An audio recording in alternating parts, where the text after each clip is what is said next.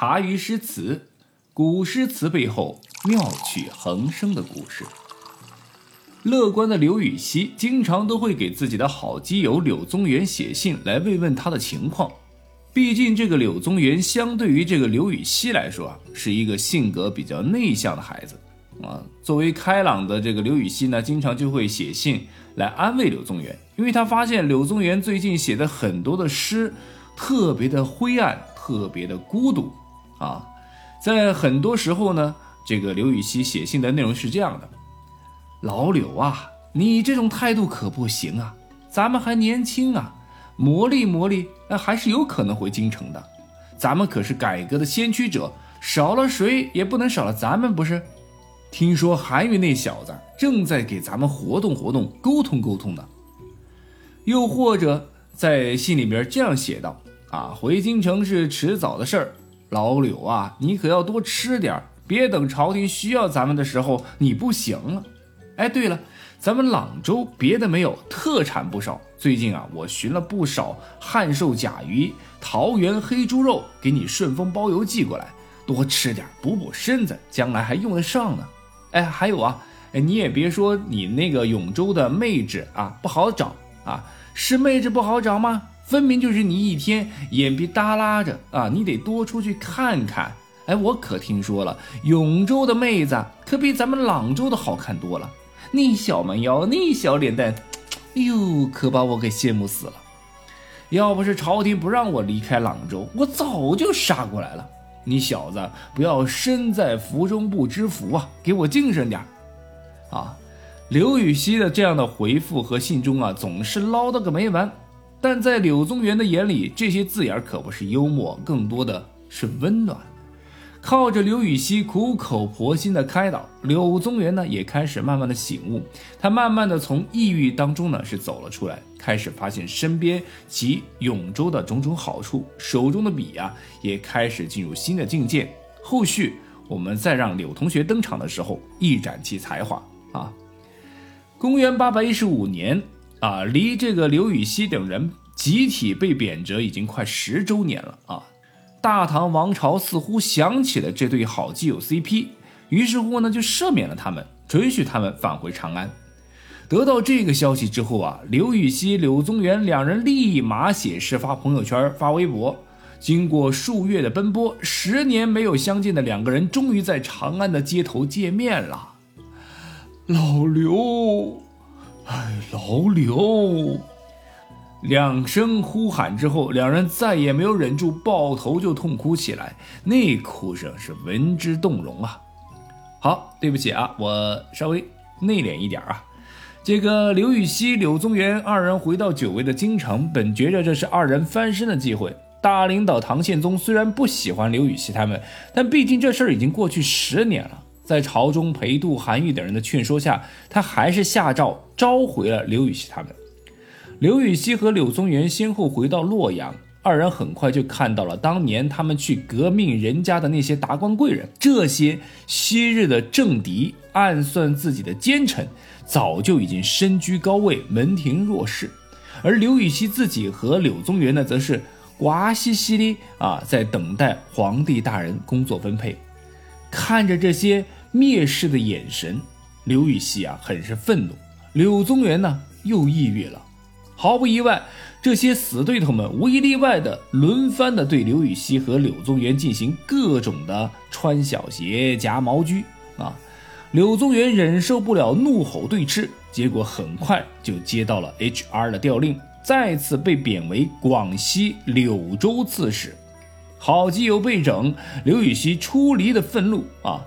虽然韩愈劝说一定要学会忍耐啊，留得青山在，不怕没柴烧啊，但是即便不再年轻，刘禹锡也依旧气盛。于是，在玄都观啊，他写下了“元和十一年自朗州招至京，系赠看花诸君子”一诗。这首诗这么写的：“紫陌红尘拂面来。”无人不道看花回，玄都观里桃千树，尽是刘郎去后栽。对于桃花，刘禹锡一直是不屑一顾的。他曾在《杨柳之词》当中说道：“城东桃李须臾尽，争似垂杨无限时。这首指桑骂槐，刘禹锡着实是玩的太狠。他用新栽的桃树比喻那些掌权的权贵，说虽然你们现在门庭若市，但是想当年我刘禹锡、王叔文还在的时候，你们都是一个个夹着尾巴做人，还不知道在哪儿犄角旮旯里边蹲着呢。啊，特别是诗句里面的名字啊，叫“戏赠”二字，更是格外有讽刺感。很有阮籍那句“时无英雄使庶子成名”的感觉，嘿，这谁受得了啊？但凡是读过小学的人都知道，这简直就是赤裸裸的嘲讽啊！不要说一向跟他针锋相对的权贵们，这诗最后一句竟是“刘郎去后哉”，这岂不是连皇帝大人也讽刺上了？要知道，这个皇帝在古代就是天呐，刘禹锡岂不是真的在？对天啊，对天对地对空气啊！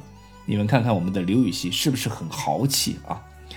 这个对天对地对空气的刘禹锡，让宪宗皇帝大人看了之后也受不了了。你想想啊，这唐宪宗当年也是在权贵支持下逼宫老皇帝唐顺宗才上位的，所以毫无疑问，他铁定站在权贵这一边。